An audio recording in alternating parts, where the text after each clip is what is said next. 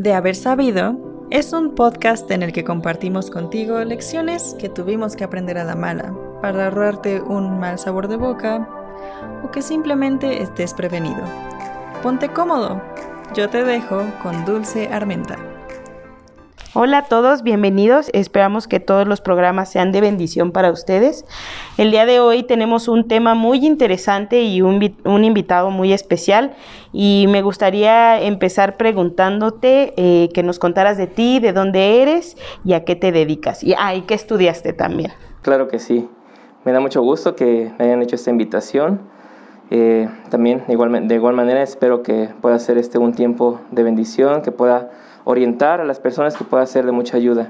Y pues me presento, yo soy Jorge, Jorge Rodríguez Flores, yo nací en Acapulco. Eh, en el 2004 yo vine aquí a Puebla a estudiar a la universidad, precisamente la licenciatura en psicología. Eh, posteriormente incursioné en, el ámbito educativo, por lo cual también eh, realicé una maestría en pedagogía y pues actualmente eh, me dedico a la consejería familiar junto con mi esposa. Órale, muy, muy interesante. Y pues ya eh, estamos con un experto en diferentes temas, pero sobre todo con el tema de la psicología. ¿Y nos podrías comentar eh, de qué vamos a estar platicando el día de hoy? Claro que sí. el día de hoy vamos a hablar sobre depresión, que es un tema muy importante sobre salud mental y que por los tiempos en los que estamos viviendo actualmente, eh, tiempos complicados, pues también se ha dado esta oportunidad de, que el tema de la depresión vuelva a, a ser, eh, de alguna manera, se escuche ¿no? en, la, en, la, opinión pública. Eh, debido al aislamiento en el cual vivimos, debido a, las enfermedades, a las restricciones en espacios sociales, a, a, la falta de empleo, a factores que están, esos factores que están influyendo en las personas, ¿no? que puedan caer en, en, ese tipo de, de situaciones mentales. Eh, ¿Nos podrías platicar qué es la depresión y qué la diferencia de una profunda tristeza? Bien, la, la, el concepto de depresión ha ido evolucionando con el tiempo a, a, través de las investigaciones, se ha ido eh, enriqueciendo de tal manera que podemos nosotros tener cada vez más claridad sobre qué es, esta, qué es la depresión y también cuáles son las diferencias con otro tipo de sentimientos como una tristeza profunda. En el caso de la depresión, eh, vamos a basarnos en, el, en, las definiciones que nos proporciona el Manual de Diagnóstico y Estadístico de los Trastornos Mentales en su quinta edición. Esta eh, define a la depresión como un trastorno depresivo mayor. ¿sí? En esta eh, se experimenta un sentimiento de tristeza constante y una pérdida de interés en realizar actividades, incluso aquellas que antes podrían proporcionarnos felicidad, gozo, ahora eh, ya, no es, ya no se encuentra ese tipo de, sentimientos. También denominada trastorno depresivo mayor o depresión clínica. Esta afecta sentimientos, pensamientos y comportamientos de una persona y puede causar incluso una variedad de problemas físicos y emocionales. ¿Sí? Ahora, la tristeza profunda puede ser un sentimiento intenso, sí, pero que tiene una duración temporal. ¿sí? En esta sí se puede experimentar momentos, ratos de felicidad, sí, puedes eh, socializar sin ningún problema, puedes eh, seguir con tu vida y no hay una afectación a tu vida de una manera significativa. Caso, en el caso de la depresión sí. Sí, normalmente sabemos que eh, con la depresión, como tú lo mencionabas, dejas de hacer cosas, te aíslas eh, y algunas otras cosas que involucra la depresión. Y algo que me gustaría también preguntarte, que es parte importante de este tema que vamos a estar platicando el día de hoy, ¿Por qué es importante hablar de la depresión y de este tema específicamente con los hombres? Sí, es muy importante eh, porque culturalmente y en la formación que, recibimos los, hombres ¿no? en, sociedades incluso como, como las que vivimos hoy en día, aunque las cosas han ido cambiando un poco, pero hay roles eh, que están muy asociados hacia cómo debe ser el hombre, ¿no? Situaciones donde el hombre debe ser protector, debe ser proveedor, debe ser líder, debe ser ejemplo. A veces eh, estas se convierten en presiones, ¿sí? Y en factores estresantes. El hombre eh, no se le permite o no está socialmente bien visto aún que pueda expresar eh, sentimientos de debilidad, de tristeza, de dolor. ¿sí? Entonces el hombre recurre a reprimir estos, ¿sí? aguantarse y muchos de, estas ah, acciones y comportamientos están íntimamente relacionados con este rol de, que ellos deben ser fuertes, de que ellos deben ser prácticamente inquebrantables, ¿no? Y que deben de vivir su, eh, su dolor en lo privado, eh, en lo solitario y que uno puede, es capaz ¿no? de, resolverlo. Y, socialmente, como tú lo dices, está como muy ligado a que el hombre siempre se ha visto como el protector, ¿no? El protector de la familia, de, de, todo, y por lo mismo casi no se habla. ¿Y qué factores influyen en lo que los hombres hablen menos acerca de este tema y de cómo se sienten?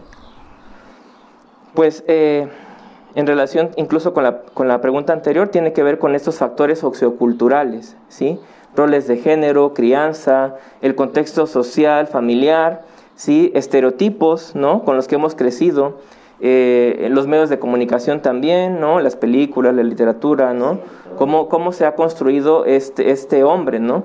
Eh, el machismo, el machismo también es una, una, una ideología que eh, que de alguna manera pone presión al hombre, ¿no? De que debe ser eh, fuerte, de que debe ser superior, ¿no? y que no llora, ¿no? Exactamente. Que, señalan muchísimo. Exactamente. Y desde el punto de vista machista, incluso eh, se, se, ataca, ¿no? A lo que es débil y se le asocia a lo femenino, ¿no? Entonces el hombre no quiere ser femenino. El hombre machista quiere ser superior, quiere ser... Y hay ahí también una situación, obviamente, que está eh, mal, ¿no? Eh, y pues básicamente creo que es esto, el, miedo a sentirse expuestos como hombres, a ser señalados, ¿no? El miedo a perder la hombría, ¿sí? Y bueno, eh, ¿los factores que llevan a un hombre a la depresión son distintos de los de la mujer? Es una muy buena pregunta porque si bien es cierto, la depresión tiene, un, tiene causas multifactoriales, sí pueden haber ciertas, ciertos factores que pueden estar asociados al género, ¿no? En el caso de los hombres, como lo hemos ahorita estado platicando, muchos de estos siguen estando relacionados con las expectativas sociales, ¿sí? Que se tienen de ellos, que se tienen que cumplir, expectativas familiares, ¿sí? Eh, y cuando hay eh, problemas derivados a eh, falta de empleo, disminución en la economía, fracaso en las relaciones de pareja o con los hijos, cuando este rol de protector, este rol autosuficiente es atacado, el hombre puede tender ¿no? a caer en un estado de depresión. Y también ahí pues, podemos hablar un poco de, este, de, de lo que es esta, este concepto del hombre como superior, ¿no? Como superior a, a, incluso desde este punto de vista machista a la mujer, ¿no? Entonces el hombre no quiere ser comparado con la debilidad que está asociada a la mujer y eso tiene que ir cambiando. Actualmente eh, están cambiando las cosas, pero pues nos queda todavía un camino por recorrer. Hay cosas buenas, obviamente, hay cosas también que no son correctas, pero hay cosas que también nos pueden servir. Todo un camino por el cual tenemos que seguir estudiando y platicando de este tema. ¿Y qué signos, comportamientos o pensamientos pueden ayudar a un hombre a ver que quizá está encaminado a este padecimiento? Sí, ¿qué signos y comportamientos? Mira, eh, uno de los, de los más claros es cuando hay un estado de tristeza la mayor parte del tiempo, ¿sí? Eh, puede haber irritabilidad frecuente también, eh, hay, una, hay una pérdida o un aumento de peso. Sí, antes de continuar con algunos signos es importante dejar en claro tres cosas que nos permiten tener como un eje, ¿no? De, dónde, de, cómo, de cómo darnos cuenta, ¿no? En la depresión siempre va a haber tres cosas que deben estar eh, las tres presentes. Una tiene que ver con trastornos eh, del sueño, ¿sí? O se duerme de más o se duerme de menos. Es decir, se puede padecer insomnio o hipersomnio, ¿no? Que es disminución del sueño o exceso de sueño. También puede haber trastornos alimenticios, es decir, se puede comer de más o se puede comer de menos o no se puede estar atento a qué horas comí o me da igual lo que coma, ¿no? No cuidas tu alimentación, ¿no? Sí. Y también trastornos emocionales. Estos se refieren a estados de ánimo que van de un extremo a otro, ¿no? Estoy, estoy eufórico en, en, una, en, en un momento y al ratito, en unas horas más, estoy completamente destrozado, ¿no? Y así voy, ¿no? De, de, extremos a extremos en las emociones. Entonces, esos tres factores aplican no solamente para los hombres, sino para todas las personas. Pero en el caso de los hombres, debemos poner atención porque hay un, hay un signo que tiene que ver con pensamientos de muerte, ¿sí?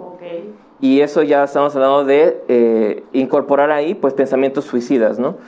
Y en el caso de los hombres hay una alta probabilidad estadística de que cuando llegan esos pensamientos y se puedan ir concretando, porque también es un proceso, quizás eso se pueda hablar en otra ocasión de cómo es el proceso de suicidio, hay una, hay una etapa, hay, eh, es un proceso, perdón, y de ahí, cuando se llega a concretizar, a ya planear, ¿no? a tener ya como un plan de cómo lo voy a hacer, el hombre tiene eh, alta probabilidad de ejecutarlo, más que la mujer, ¿no? Hay una estadística que estuve revisando del INAGI en el 2019, donde eh, el total de suicidios eh, en, el, en el 2019 de hombres fueron de 5.906 contra eh, mujeres que fueron 1.303. Entonces hay una gran diferencia ahí de lo que nos está hablando este problema de salud mental, ¿no? Cuando en las, en las etapas ya más, obviamente, graves y de severidad, ¿no? Porque también en la depresión hay etapas eh, de, de, si es leve, moderada o severa, ¿no? Ok, pero como tú lo mencionas, es, hay una alta probabilidad de que haya más pensamientos suicidas, ¿no?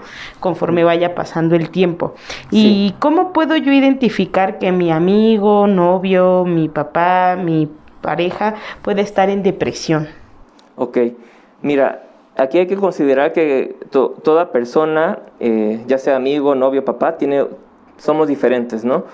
Eh, ¿qué pasa si mi papá es una persona extrovertida, ¿no? Social, eh, muy platicadora, muy bromista, ¿no? Y de repente a lo mejor ya no es tan así, ¿no? Y empieza a estar más callado, más ausente, más aislado, ¿no? Pero ¿qué pasa también si mi, si mi amigo, novio es introvertido, ¿no? Casi no platica, casi no bromea, ¿no? Es, le gusta estar solo, ¿no? ¿Cómo identificar en esos casos también, ¿no? Puede haber factores que tienen que ver con irritabilidad, ¿no? Con cambios de humor, ¿no? Aún en su misma personalidad hay cambios, ¿no? Que tenemos que estar al pendiente.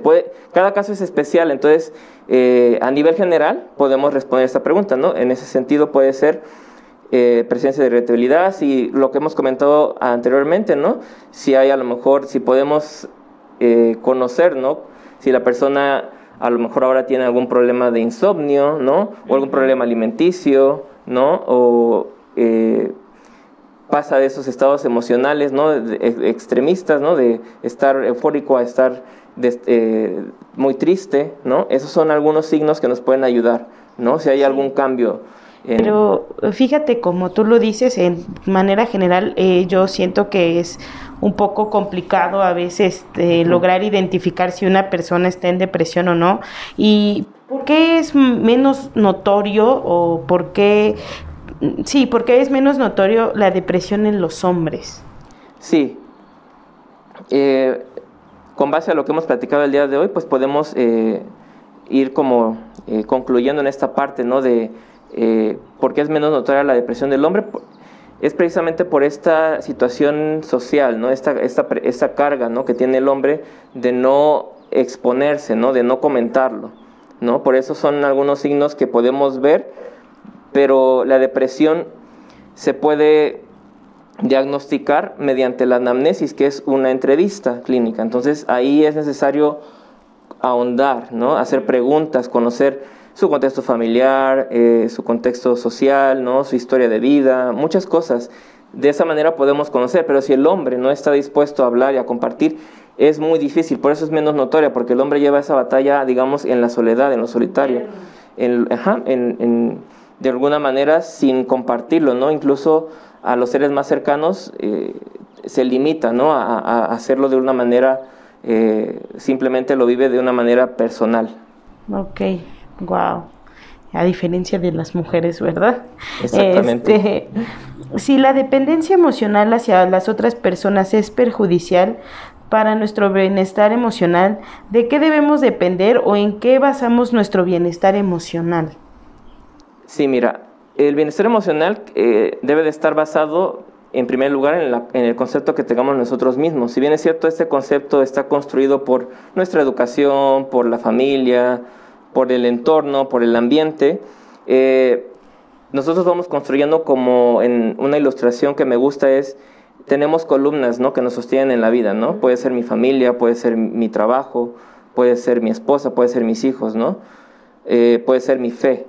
¿no? Y en este último punto creo que tiene que ver mucho esta parte de cómo concebimos al hombre, ¿no?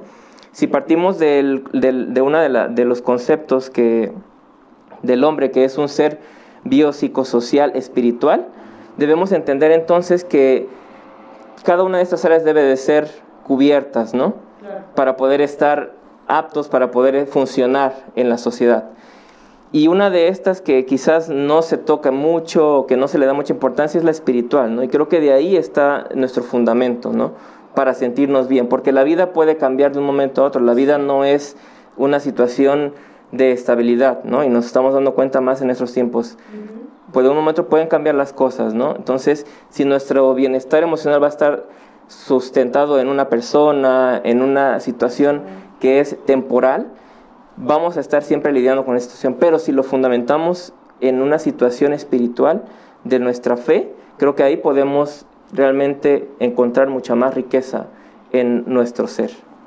Eh, excelente, porque como tú lo dijiste, somos personas también espirituales y a veces como que se deja de un lado eso. ¿Y qué puede hacer un hombre en depresión para pedir ayuda y trabajar en su bienestar? Sí, en primer lugar, pues eh, informarse, ¿no? Eh, como hombres a veces eh, sentimos muchas cosas, incluso a nivel físico, en cuanto a la salud física, también hay por ahí estudios donde, donde se revela ¿no? que el hombre no se atiende, ¿no? que el hombre no acude, o el hombre acude hasta que ya es un dolor indescriptible o ya las cosas están muy mal, ¿no? lamentablemente. Entonces ahora, con mucha más razón en, las, en la situación emocional, pues no hay como una claridad ¿no? de qué es lo que me pasa. A lo mejor yo digo, no, pues es, es normal, o aprendes a vivir, ¿no? A lidiar con esas cosas. Entonces, en primer lugar, informarse, reconocer estos signos de, lo que nos pueden estar apuntando hacia una depresión o a un episodio depresivo, que también puede ser algo eh, temporal, ¿no? No es lo mismo tener una depresión mayor a un episodio de depresión, ¿no? Entonces, eh, el poder eh, tomar esta decisión de hablarlo con las personas más cercanas, incluso ahí sé que es difícil, ¿no? pero es el primer lugar donde podemos encontrar quizás apoyo y orientación en la familia, en los amigos, ¿no? En buenos amigos, obviamente, porque también hay de, todo, ¿no? Exactamente. Entonces, idealmente es esto, ¿no? Tomar la decisión de poder empezar a compartir poco a poco, ¿no? Y que las personas que están alrededor de, de, quien está padeciendo, de quien puede estar padeciendo depresión, puedan también saber orientarlo, ¿no? Y decir, necesita su ayuda profesional, ¿no? Entonces, eso, sé que es un proceso, ¿no? pero también tiene que ver con una reeducación, ¿sí?